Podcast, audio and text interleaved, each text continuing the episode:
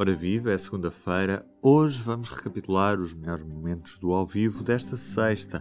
O tema: Como pôr Portugal a testar em massa. A questão prende-se com a intenção do Governo e do Presidente da República de se fazer mais testes e não só aqueles contactos de proximidade.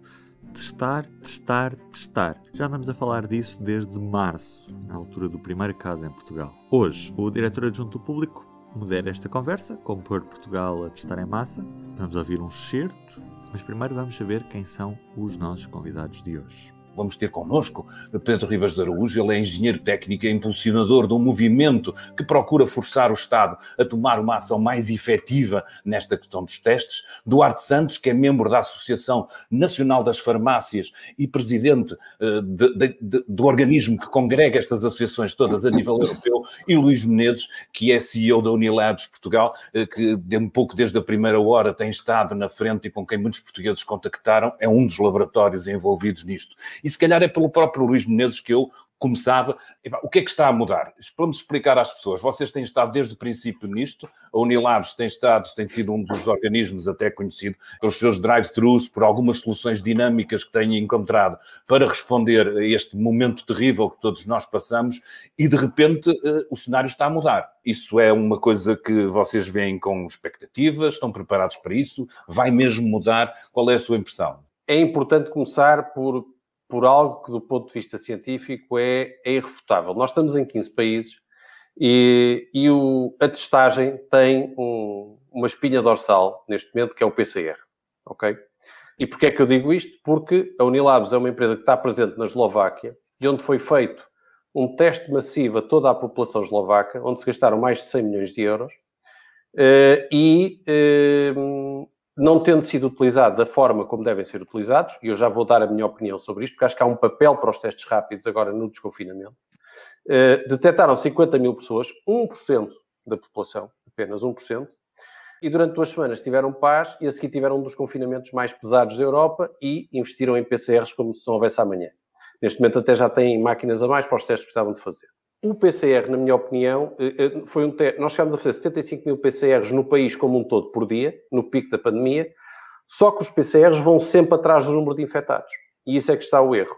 Ou seja, agora o que é que está a acontecer? Está a haver menos infectados e está-se a fazer menos testes de PCR. Os testes de antigénios são testes que a própria população em geral não está a confiar muito. São testes que devem ser utilizados para pessoas com sintomas. São testes com pessoas com baixas cargas virais ou sem sintomas, dão falsos negativos na ordem eh, dos 80%. E por isso, eh, aquilo que eu vejo neste momento, não sei se é isso que vai acontecer, é eh, deve-se testar todas as pessoas com sintomas e todos os, os infectados sem critério de alto ou de baixo risco por PCR. Acho, ou espero que seja isso que está em causa. Por isso estaríamos a falar de, falar de fazer sempre um nível de 50 a 60 mil testes de PCR por dia. O país está preparado, e se fizermos isso todos os dias, vamos conseguir evitar que haja um recrudescimento da pandemia. Ao mesmo tempo, os testes rápidos são testes que podem e devem ser feitos em populações fixas, como por exemplo em escolas, eh, para surtos são essenciais, mas também para eh, empresas eh, de alto risco, por exemplo, empresas de processamento alimentar, onde houve muitos surtos durante o período de desconfinamento. Ou seja, eu acredito que esta fase de teste que vem aí deve ter uma estratégia dual. Ou seja, um reforço da, eh, do track and trace para o, o teste por PCR e uma utilização eh, de testes nas escolas e nas empresas com alguma regularidade. Pedro de Araújo, eu suponho que não está completamente de acordo com o Luís Menezes, e isso é que é a riqueza dos, dos, nossos debates, até porque disse há uns tempos atrás, os testes rápidos são soluções para contornar as escassez das vacinas para a Covid e reduzir drasticamente a transmissão até à primavera. Pedro, diga-me lá o que é que foi essa petição ou esse, esse apelo que fez, de, epá, uma coisa saída da sociedade civil e tentar, obviamente, ser uma voz aqui nesta, nesta discussão. Acho que isso é, é de, Sim, é de louvar. Bem, antes de mais, eu realmente sou o principal impulsionador, impulsionador, desta iniciativa no âmbito de um conjunto de pessoas de diversos quadrantes da sociedade civil, muito preocupadas com o confinamento e, sobretudo, agora com, com o desconfinamento. Não é? E com esta sigla InfoCovid-19, nós temos lançado várias iniciativas para sensibilizar as pessoas, eh, enfim, inúmeras coisas, depois se tivermos tempo podemos falar, mas esta da testagem em massa levamos mais longe, ganhamos com o apoio do, de vários médicos, não é, até por considerarmos de facto muito urgente fazer alguma coisa neste, neste domínio. Portanto, no caso da, da testagem frequente em massa, no fundo estamos a falar da defesa de um plano que acreditamos realmente mudar o rumo dos acontecimentos neste país e, de facto, como já estava a ser dito, não obstante os casos estarem a descer, a, a positividade mantém-se muito alta, não é? Porque os testes também acabaram, acabaram por descer. Ou seja, o que está a acontecer que nós estamos a continuar a deixar escapar muitos infectados assintomáticos e paucissintomáticos, estão os, os, no fundo com poucos sintomas, que às vezes nem notam que têm sintomas, isto levará mais cedo ou mais tarde a que aterremos num plano alto de casos. Isto, isto vai acontecer porque está a acontecer em todos os outros países, 2 mil casos, eventualmente, como nós estamos a descer uma forma, de uma forma muito rápida, podemos realmente chegar, aos 2 mil casos, mas enquanto entramos neste plano alto, a sociedade vai se saturando do confinamento. Isto já começa a acontecer até hoje com as notícias eh, que estamos a ver. Portanto, há cada vez maior, um maior consenso na necessidade de aumentar brutalmente a testagem, e esse, esse é mesmo, o, digamos, o adjetivo, quer dizer, eh, eh, as pessoas querem que isto aumente muito, não é só que aumente um pouco. O professor Carmo Gomes disse-o no Infarmed, faz equipa com, com, com o professor Carlos Antunes, até, até com quem temos mantido contacto. A Ministra da Saúde já veio defender isto e, enfim, já está a começar a, testar contágios eh, eh secundários de baixo eh, e alto risco. E aqui eh, cabe-me perguntar, mas, mas porquê realmente agora é que nos lembramos disto, não é? É, é estranho, não é? E, e há uma razão para isso. Há uma razão que tem a ver, eh, eventualmente, de facto, com competência ou não nas políticas que lançamos. Mas a, a razão principal para mim, e esta é que nós temos que falar, é que não há recursos humanos para tratar dos casos. Enfim, há uma métrica que diz que nós precisamos de três rastreadores por cada caso diário mas há quem diga 5 ou 10, há quem faça mais, não é? Nós temos, na verdade, um rastreador para cada 5 ou 6 casos diários, não é? Portanto, nós só conseguimos uma positividade no passado de 5%, que é aquele limite uh, dado pela OMS, quando andávamos com menos de, de mil casos diários, pronto, porque a partir daí andamos sempre acima, ou sempre andamos no, sempre no descontrole, não é?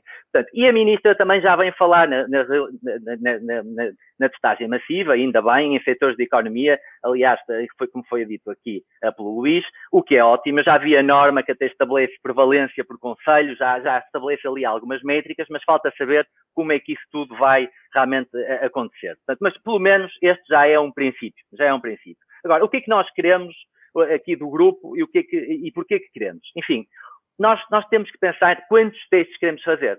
E isto é a primeira coisa que nós, eu, como sociedade civil, exigimos. Não é vamos aumentar os testes, é quantos testes queremos fazer. Quantos é que queremos? Porque, eh, porque isto parece-me que nós temos que começar a falar de números e, e, e, metas, não é? Portanto, se nós chegarmos a um planalto de 2 mil casos diários, abaixo do qual vai ser difícil descer, isto é o que vai acontecer, precisamos de aumentar a testagem diária, eu diria, para 150 mil testes. Um milhão de testes por semana. E porquê? para ambicionar chegar a uma positividade, uma taxa de positivos de cerca de 2% quando tivermos esses 2 mil casos diários. Eduardo, perguntava-lhe também um bocadinho, nós estamos a falar com pessoas que de repente estão a ficar confusas. A Zaragatoa a gente já conhece e de repente introduzimos aqui uma linguagem nova que são os testes antigênio e os testes rápidos. Eh, por exemplo, se calhar as pessoas, pelo menos no primeiro momento, acham que os testes rápidos não precisam de Zaragatoa e alguns precisam. Eduardo, o que é que nos pode dizer um bocadinho para ajudar as pessoas a guiarem-nos nesta nossa conversa e não se perderem de início? De que é que estamos, se, se, chegarmos a esse nível de detalhe, de que é que estamos a falar quando falamos de testes rápidos, quando falamos de testes antigênio e quando falamos de PCA também, já agora? Efetivamente é, é muito importante. Aquilo que nós sentimos uh, todos os dias nas farmácias é, é, muito importante veicular informação clara às pessoas, uh, desmistificar uh, alguns mitos, algumas dificuldades e incentivar a que cada um de nós faça aquilo que deve fazer. E cada um de nós passa também, eh, cada pessoa, efetivamente, ter de eh, assumir ehm, a sua motivação eh, de, de, de, contactar quem deve contactar, de se uh, submeter a um processo de testagem quando deve ser submetido a um processo de testagem e, como há pouco dizia muito bem o Luís Menezes, uh, também colaborar com as autoridades de saúde tudo aquilo que são as necessidades de rastreabilidade e nesse aspecto, é, esta informação clara, rigorosa uh, e, facilmente uh, transmitida às pessoas para que percebam, eu acho que tem toda a razão, é um tema, um tema crítico. Os testes rápidos, aquilo que nos permitem é com uma, uma, uma reconhecida sensibilidade e especificidade, são dois termos pesados, mas aquilo que é verdade é que os testes rápidos têm de demonstrar um, comparabilidade com, com aquele que é o, o standard principal, os tais referidos testes de PCR, um, que nós reconhecemos, todos reconhecemos e que, e continua a ser o principal referencial para, um, para ser utilizado no processo de testagem, mas de qualquer maneira nós não podemos, não podemos um, acreditar que vamos resolver todos os, os, casos e que vamos conseguir testar uh, todas as pessoas que precisamos testar utilizando apenas estes testes de uh, maior complexidade, são os RT-PCR. Portanto, é muito importante alargarmos isto aos testes rápidos, sendo que os testes rápidos depois se podem dividir de acordo com o tipo de resposta que dão e também dividir uh, para cada tipo de resposta. Nós vamos falar dos antigénios e dos anticorpos. Portanto, neste momento estamos focados nos de antigênio, que são aqueles que nos dão uma leitura de uma infecção ativa, e depois dentro destes nós podemos ter diferentes processos de colheita.